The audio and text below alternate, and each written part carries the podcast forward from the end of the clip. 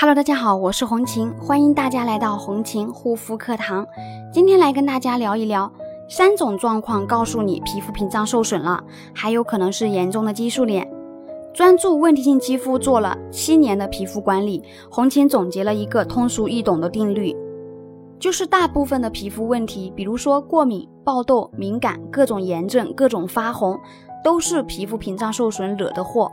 因为皮肤屏障受损，导致肌肤免疫力下降，再加上这个时候很多人会去外用一些药膏或者暗含激素的速效产品，就可能导致形成激素依赖性皮炎。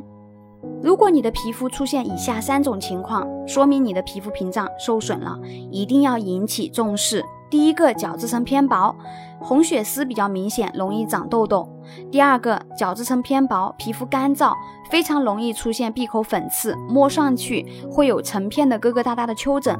第三个角质层薄，遇冷遇热，皮肤会出现红烫，皮肤耐受性比较差。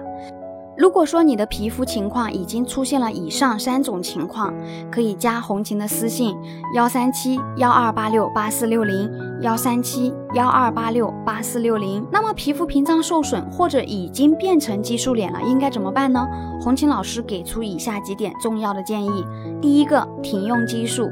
糖皮质激素通常是包含在你经常使用的某些药膏或者某些化妆品里面。检查一下，如果有激素，千万别再用了，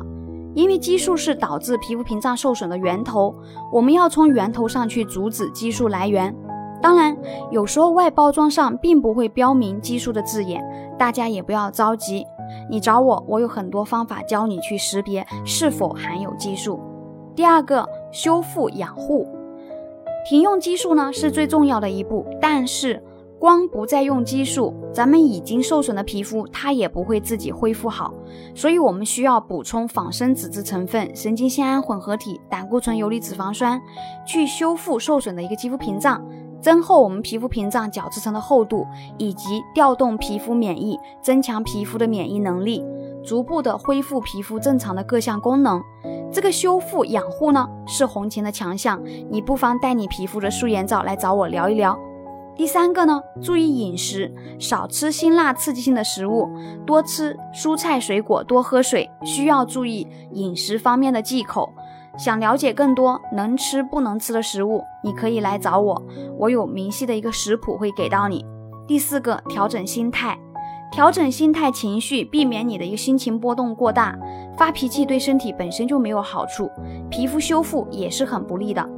当然，如果你不知道如何调整，可以来找我聊天，我有很多方法让你不再那么闷闷不乐。好啦，本期分享就到这里。如果你遇到各种皮肤问题，不知道该怎么去修复的，可以带着你的一个皮肤问题私信找我。